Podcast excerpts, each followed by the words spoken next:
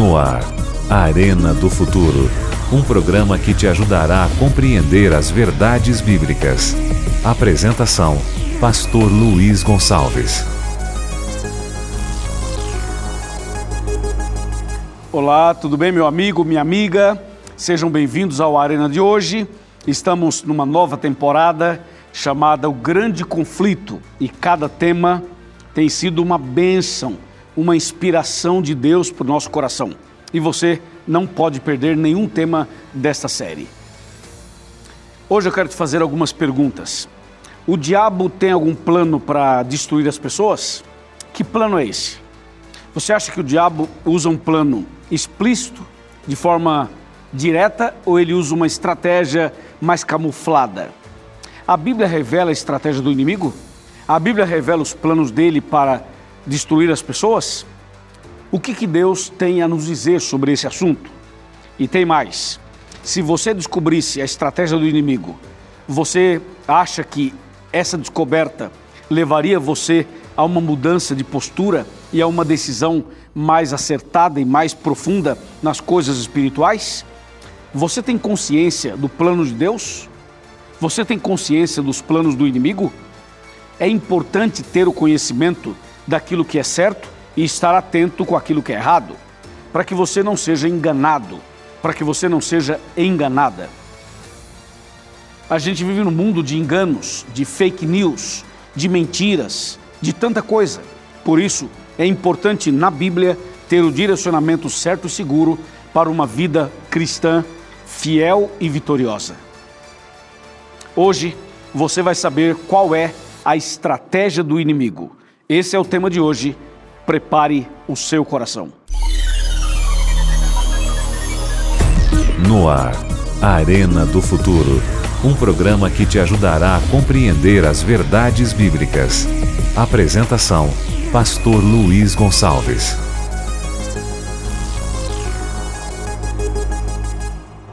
Muito bem, meus amigos, já estamos aqui com a Bíblia na mão para dar sequência ao tema de hoje, que é um tema bastante importante, bastante polêmico, mas necessário. Só que antes, eu quero mandar um abraço para você que nos acompanha em todo o Brasil. Eu sei que tem pessoas é, no Paraná. Um abraço para você do Paraná, para você de Santa Catarina, para você do Rio Grande do Sul, para você que nos acompanha, por exemplo, na região do Maranhão, do Piauí, toda a região nordeste brasileira, para você de Belém do Pará, para você do estado inteiro do Pará.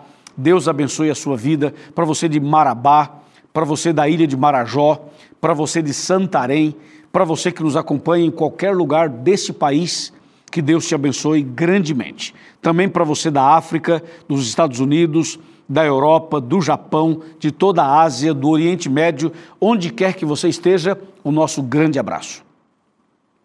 Também nós queremos uh, mandar um abraço para você que escuta pela rádio. A Rádio Novo Tempo transmite o nosso programa, é uma alegria estar na rádio também. Um abraço para o senhor, para a senhora, para a sua família, você que está em casa, você que está no carro, você que está no escritório. Deus te abençoe grandemente. O Arena também está nas redes sociais no Twitter, arroba Arena do Futuro, no Instagram, Arena do Futuro, Facebook também, e no YouTube nós temos um canal do programa, sabia? Eu queria que você fosse, fosse no canal, se inscrevesse lá, participasse conosco no YouTube e pudesse divulgar também o nosso canal, youtube.com barra Arena do Futuro, tá bom? Além disso, tem também o canal com meu nome no mesmo YouTube. O meu canal é também de estudo bíblico, de pregações.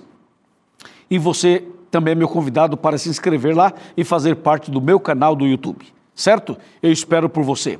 Lá você vai encontrar os temas antigos, os DVDs antigos, vai encontrar material em português, em espanhol, tudo isso para você, certo? Eu espero por você e eu conto com você.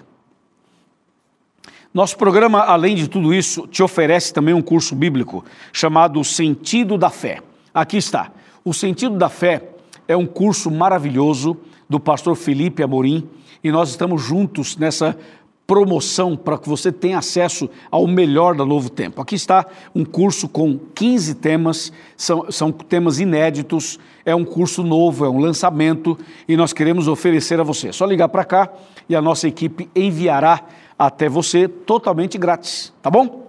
Bom, agora sim, Bíblia na mão, está aqui, Jesus no coração, vamos ao tema de hoje. Se preparem. Hoje vamos falar sobre a estratégia do inimigo. Se você é, prestou bem atenção, essa série ela tem temas que se conectam. Se você a, a parar para analisar o tema da semana passada com a da outra semana anterior, eles vão formando elos de uma corrente. E se você juntar todos eles, vai perceber que tem uma, uma ideia central por trás de cada tema, conectando e formando um mapa que te leva ao tesouro maior certo?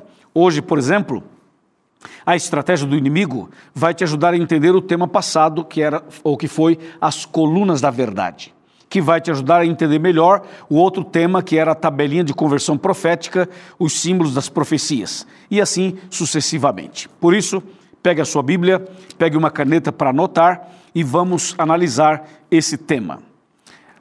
O inimigo trabalha de que maneira? Vamos analisar. Lá no jardim do Éden, o diabo chegou assim, com a cara limpa, e chegou assim e falou: Oi, Eva, olá, Eva, eu sou o diabo e eu vim aqui destruir você. Foi assim que ele fez? Não, claro que não. Já viu quando tem uma propaganda de cigarro, ou de bebida alcoólica, ou de alguma outra droga? O diabo não chega assim e fala assim: Oi, pessoal, eu sou o diabo, eu quero que você fume, quero que você beba, quero que você use drogas. E olha, você vai ficar com câncer, vai ter cirrose, vai ter problema para dormir, vai ter problema para acordar, vai ficar doente, vai morrer. Você acha que o diabo vai dizer isso? Não. Você acha que o diabo vai colocar assim uma casa noturna e vai dizer assim: casa noturna, entre e vá para o inferno? Lógico que não. Lógico que não. Você acha que o diabo vai chegar para a pessoa e falar assim: Oi, eu sou o diabo, vou destruir você. Quer me seguir? Lógico que não. Então, como é que o diabo faz? Eu vou te mostrar. Ele faz como ele fez com Eva.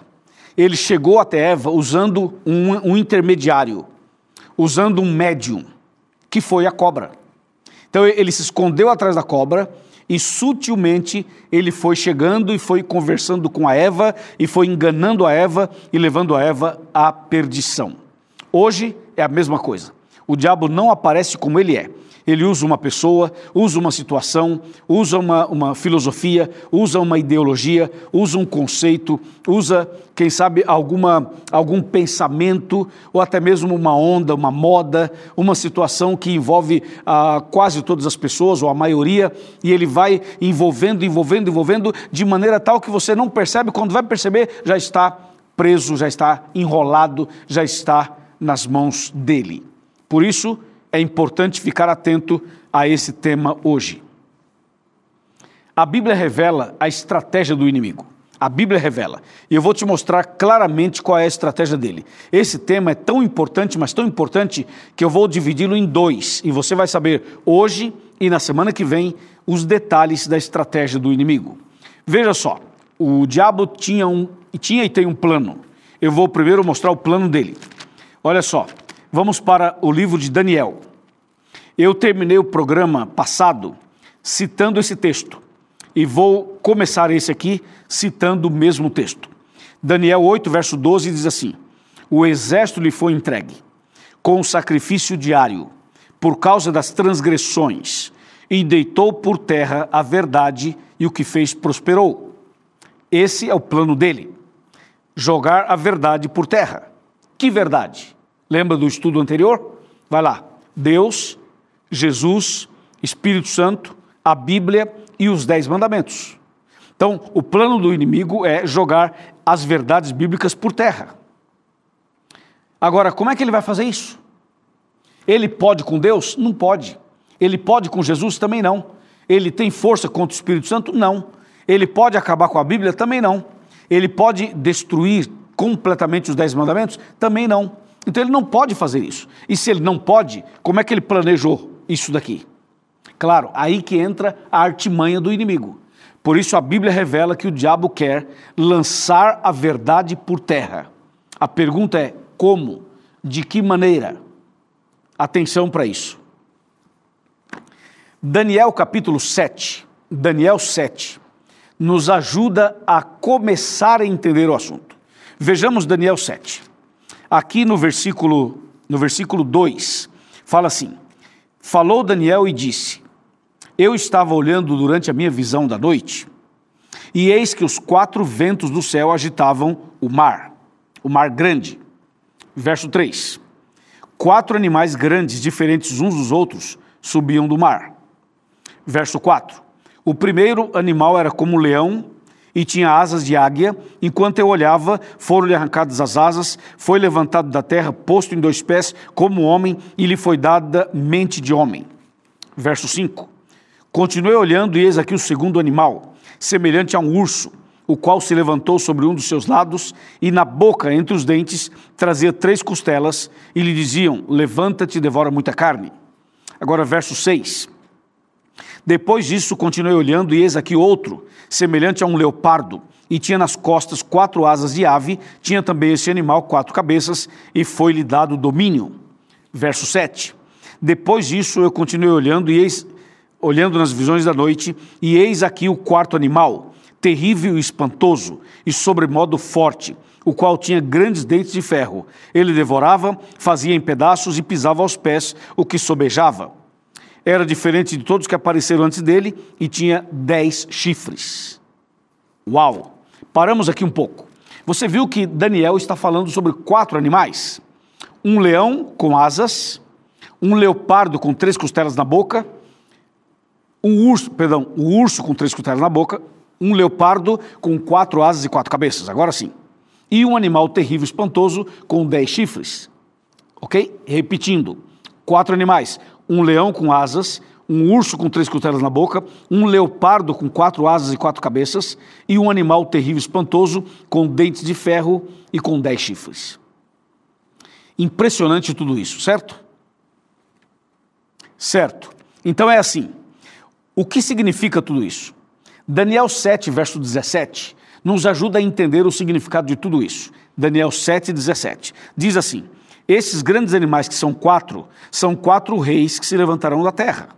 Então está dizendo claramente que os quatro animais são quatro reis ou quatro reinos. O leão, por exemplo, representava o Império Babilônico. O urso representava o Império Medo-Persa. O leopardo representava o Império Grego. E o animal terrível e espantoso representava o Império Romano. Esses quatro animais representavam quatro reinos com seus reis. Então veja, Babilônia dominou do ano 606 ou 605 até 539 antes de Cristo. O Império Medo-Persa de 539 a 331 antes de Cristo. O Império Grego de 331 a 168 antes de Cristo e o Império Romano de 168 antes de Cristo até 476 depois de Cristo. Esses quatro impérios são representados aqui por esses quatro animais. Agora, veja só o detalhe que o, o livro de Daniel nos apresenta. O detalhe está aqui, Daniel 7. Se você observar o verso 19, olha o que o profeta menciona, Daniel 7, 19. Então tive desejo de conhecer a verdade a respeito do quarto animal que era diferente de todos os outros, muito terrível, cujos dentes eram de ferro, cuja, cujas unhas eram de bronze, que devorava, fazia em pedaços e pisava aos pés o que sobejava. Ou seja, Daniel viu quatro animais, mas o que mais lhe impressionou foi o quarto animal. Ele fala assim: Eu tive desejo de conhecer a verdade sobre o quarto animal. Lembra que o primeiro animal, que era o leão, simbolizava a Babilônia. O segundo, que era o urso, representava o Império Medo-Persa. O terceiro, que era o leopardo, representava a Grécia. E o quarto, que era o terrível, representava Roma. E Daniel se impressionou com o quarto animal. Ele queria saber a verdade sobre o quarto animal, sobre o terrível e o espantoso. Então a Bíblia começa a revelar agora detalhes sobre o quarto animal. Veja só o que diz Daniel 7, versículo 9. Daniel 7, versículo 9, ou melhor, versículo 8, perdão. Daniel 7, verso 8. Fala assim: Estando eu a observar os chifres, eis que entre eles subiu outro pequeno, diante do qual três dos primeiros chifres foram arrancados. E eis que neste chifre havia olhos como os de homem e uma boca que falava com insolência. Atenção, atenção. Veja, o quarto animal foi o que mais impressionou Daniel. Ele queria saber o significado desse quarto animal. Lembra que ele tinha dez chifres. E o verso 8 fala que eh, do meio dos dez chifres saiu um chifre pequeno. E esse chifre pequeno, quando ele se levantou, ele destruiu três dos dez.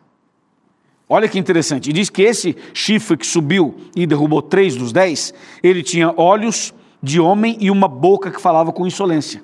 Olha que quadro bem apocalíptico que aparece aqui em Daniel. Veja, o animal terrível representava Roma. O animal terrível tinha dez chifres. Os dez chifres representavam os dez países da Europa antiga que estavam sob o comando do Império Romano, certo? Aí aparece um outro chifre, o chifre de número 11. Quando ele aparece, ele destrói três dos dez. Então, dez menos três, sete. Com esse que subiu, oito. E esse que subiu, ele tem olhos e boca que fala com insolência, que fala, que fala com autoridade. Que curioso isso, né? Analisemos então esses detalhes. O Império Babilônico passou, o Império Grego também passou, o Império eh, Medo-Persa também passou, e o Império Romano também passou. O Império Romano terminou no ano 476 depois de Cristo. Agora veja, quando terminou o Império Romano, então em seguida aparece um outro poder de Roma, que é o poder religioso papal ou o sistema papal que surge em 538. Veja, o Império Romano termina em 476 depois de Cristo. E em seguida surge a Ponta Pequena, que é um símbolo do, do, do poder religioso de Roma. Essa ponta pequena, com olhos e com boca, aparece depois, como nós acabamos de ler aqui no capítulo 7, verso 8. Entendeu ou não? Então nós temos o Império Romano como império, politicamente falando e tal, mas em seguida surge a ponta pequena, e essa ponta pequena representa o poder religioso, papal, que surgiria em Roma e que teve o seu domínio, teve o seu, a sua força a partir do ano 538 depois de Cristo. Entendeu?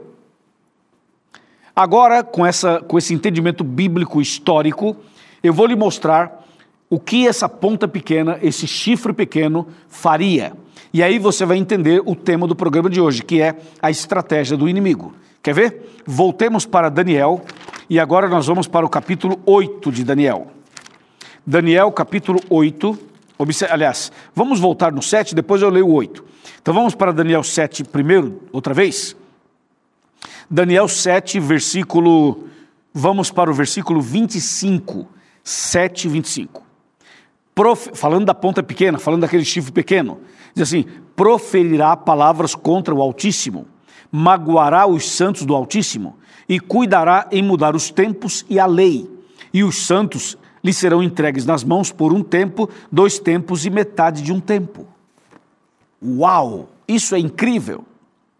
O verso 25, Daniel 7, 25, fala assim: essa ponta pequena que surgiu do, do animal terrível, ou seja, esse poder religioso que surgiu de Roma, iria como diz o verso 25, proferir palavras contra o Altíssimo, iria magoar os santos do Altíssimo, iria cuidar em mudar os tempos e a lei, e que os santos, os servos de Deus, seriam entregues nas mãos deles por um tempo, dois tempos e metade de um tempo. Isso aqui é muito profundo. Isso aqui é extremamente significativo. Eu, eu, eu quero que você entenda bem, nem que eu termine o programa com esse texto. Mas você precisa entender isso daqui. Então veja só, a ponta pequena representa o poder religioso de Roma, que passou a se chamar sistema papal. Ou seja, o, o domínio papal começou em 538. E aí aconteceu exatamente o que está no verso 25. Se você pegar, por exemplo, a lei de Deus, porque aqui fala que eles mudariam os tempos e a lei. Se você pegar a lei de Deus, os dez mandamentos, que estão lá em Êxodo 20, você vai ver que a lei de Deus ela continua intacta ela continua perfeita. Porém, se você comparar o que está na Bíblia com o catecismo romano, você vai ver a diferença. Você vai ver exatamente o cumprimento dessa profecia aqui. Eles mudaram realmente os tempos, ou seja, o calendário e também a lei de Deus. Onde fala, por exemplo, das imagens, que é o segundo mandamento, no catecismo foi tirado isso. Onde fala do sábado, que é o quarto mandamento, no catecismo está domingo no lugar do sábado. E se você pegar o décimo mandamento que está na Bíblia, você vai olhar no catecismo e o décimo foi dividido em dois para cobrir a brecha do segundo que foi tirado. Ou seja, eles mexeram nos dez mandamentos. Isso é muito sério, isso é muito grave. E a profecia já dizia: eles vão mudar os tempos e a lei. E foi exatamente isso que aconteceu. Então você percebe que a estratégia do inimigo foi assim, né? Usou primeiro o império, depois um sistema religioso para mexer nos dez mandamentos. Mas não só nos dez mandamentos. A ideia era mexer em toda a verdade. Se você avançar um pouco mais agora sim, Daniel 8, olha só o que diz Daniel 8, versículo número 9, 8, 9. Diz assim: De um dos chifres saiu um chifre pequeno e se tornou muito forte para o sul, para o oriente e para a terra gloriosa. Cresceu até atingir o exército dos céus, e alguns do exército das estrelas lançou por terra e os pisou. Verso 11: Sim, engrandeceu-se até o príncipe do exército, e dele tirou o sacrifício diário, e o lugar do seu santuário foi deitado abaixo. Verso 12: O exército lhe foi entregue com o sacrifício diário por causa das transgressões, e deitou por terra a verdade, e o que fez prosperou. Esses textos estão dizendo que a ponta pequena é, cresceu. Se você olhar para o versículo 9, fala assim: saiu o chifre pequeno, se tornou muito forte. O verso 10 fala assim: cresceu até atingir o exército dos céus. O sacrifício, em outras palavras, a ponta pequena representa um sistema religioso que cresceria, dominaria e que iria mexer com as coisas sagradas de Deus com o sacrifício de Cristo, com o plano da salvação. Isso é muito sério, entendeu ou não? A ponta pequena, esse poder religioso que surgiria de Roma, seria um instrumento nas mãos do inimigo para pisar na verdade, lançar a verdade por terra. E a Bíblia diz: fez isto e prosperou. Como é que alguém pode pisar na verdade e pode prosperar? Claro que isso foi feito de uma maneira muito sutil. Toda essa mudança, toda essa estratégia foi feita em nome de Deus. Ou seja, com a capa da santidade, com a capa de uma santificação, de uma consagração, com a imagem de que são pessoas caridosas, bondosas, amáveis, eles foram mexendo nos princípios da lei e nos princípios dos dez mandamentos e também de toda a verdade. Se, se você se aprofundar nesse assunto, se você se aprofundar nesse assunto, você vai ficar indignado. Vai ficar indignado e vai querer sair correndo para andar na verdade, para seguir a verdade. Mas esse assunto não para por aqui. E não é só isso. Se eu ab abrir a minha boca aqui para falar tudo que a Bíblia diz e que a história diz, até mesmo eh, as pessoas vão querer me tolir, vão querer, vão me perseguir, porque esse assunto mexe mesmo com as pessoas. Olha só, você sabia que essa ponta pequena estabeleceria uma igreja?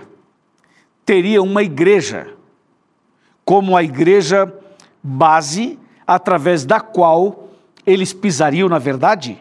Porque lembra que o diabo, ele nunca age diretamente como ele é, ele nunca aparece como ele é, ele, ele se esconde atrás de alguém, de alguma coisa, usa uma maquiagem, usa uma, uma aparência para que atrás disso ele pudesse trabalhar, ou seja, alguém ou alguma coisa como testa de ferro, e por trás está o inimigo trabalhando?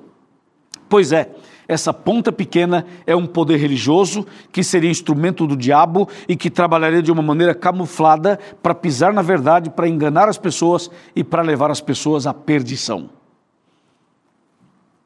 Nesse caso, o que fazer? Como deveríamos agir? A Bíblia fala sobre isso. E eu gostaria que você prestasse atenção no texto que eu vou ler agora para você. Está bem aqui, Atos capítulo 5, versículo 29. Olha só. Atos 5, 29, diz assim: virando mais uma página, diz assim: Então Pedro e os demais apóstolos afirmaram: Antes importa obedecer a Deus do que aos homens. Claro, a Bíblia é muito direta. Diz assim: é melhor obedecer a Deus do que aos homens. Porque os homens seriam instrumentos do mal para pisar na verdade. E os homens, muitas vezes, estariam cegos. Mas mais importa obedecer a Deus do que aos homens. Amém? Vem cá, deixa eu te mostrar mais um verso. Vem cá. Vou te mostrar mais um versículo bíblico. Pode vir, chega mais perto. Chega mais perto. Eu vou lhe mostrar mais um versículo bíblico para você realmente entender o que é que Deus está falando conosco aqui hoje. Olha só, nós vamos ver aqui no capítulo é, 1 Coríntios, vamos ver se, se, eu pego aqui um verso bastante interessante. É, eu, eu, falei primeiro, é 2 Coríntios, no capítulo, vamos pegar aqui, no capítulo 11, 2 Coríntios, capítulo 11, vamos ler a partir do verso 13. Primeiro, é, 2 Coríntios 11, 13, 14 e 15. Olha só. Porque os tais são falsos apóstolos, obreiros fraudulentos, transformando-se em apóstolos de Cristo. E não é de admirar, porque o próprio Satanás se transforma em anjo de luz. Não é muito, pois que os seus próprios ministros se transformem em ministros de justiça. O fim deles será conforme as suas obras. Que impressionante, né? Isso é impressionante. Você vê que o inimigo tem uma estratégia. Ele quer que a verdade seja jogada por terra. Ele não tem poder para confrontar as cinco colunas da verdade diretamente. Então ele faz isso de maneira indireta. Ele luta para você não ler a Bíblia. Ele vai lutar para você não orar. Ele vai lutar para você não fazer um curso bíblico. Ele vai lutar para que você não estude profundamente as coisas. Porque quanto menos você você souber, mais fácil para ele te enganar. Então, não seja uma presa nas mãos do inimigo. Estude a Bíblia. Caia de joelhos. Busque sabedoria Busque o poder do Espírito Santo. Pergunte, questione, vá atrás, se aprofunde. Não creia no que os homens dizem, mas se apegue à palavra de Deus. Hoje nós temos todo o recurso nas mãos para a gente estudar e se aprofundar. Eu quero convidar você a estudar mais profundamente esses assuntos. Quero convidar você a se preparar melhor para a volta de Cristo. E aí, aceita? O inimigo está rondando por aí. A gente está vivendo um grande conflito. Mas Deus está com você. E se Deus é por nós, quem será contra nós? Ninguém. Então faz o seguinte: aqui na tela aparece um site, encontreumaigreja.com.br.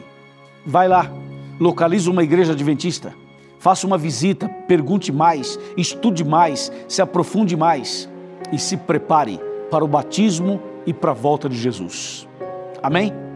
No próximo programa nós vamos continuar esse assunto. Mas agora eu quero orar por você. Oremos.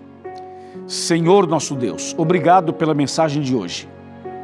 Obrigado porque o Senhor não nos deixou sozinhos, não nos abandonou, mas a tua palavra revela o teu plano e revela também a estratégia do inimigo. Senhor, dá-nos força, sabedoria para que nós possamos fazer a tua vontade e andar nos teus caminhos. Abençoe este homem, esta mulher, esta família. Eu entrego nas tuas mãos cada pessoa, cada decisão. Que o Senhor nos liberte de todo mal e de todo engano, em nome de Jesus. Amém. Amém? Que Deus te abençoe, meu amigo e minha amiga. Permaneça firme e na próxima, no próximo programa nós vamos continuar esse assunto tão impressionante. Deus te abençoe, forte abraço e até lá.